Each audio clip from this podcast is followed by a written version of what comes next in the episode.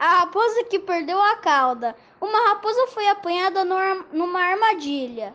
Conseguiu escapar, mas ficou sem a cauda porque a armadilha a cortou.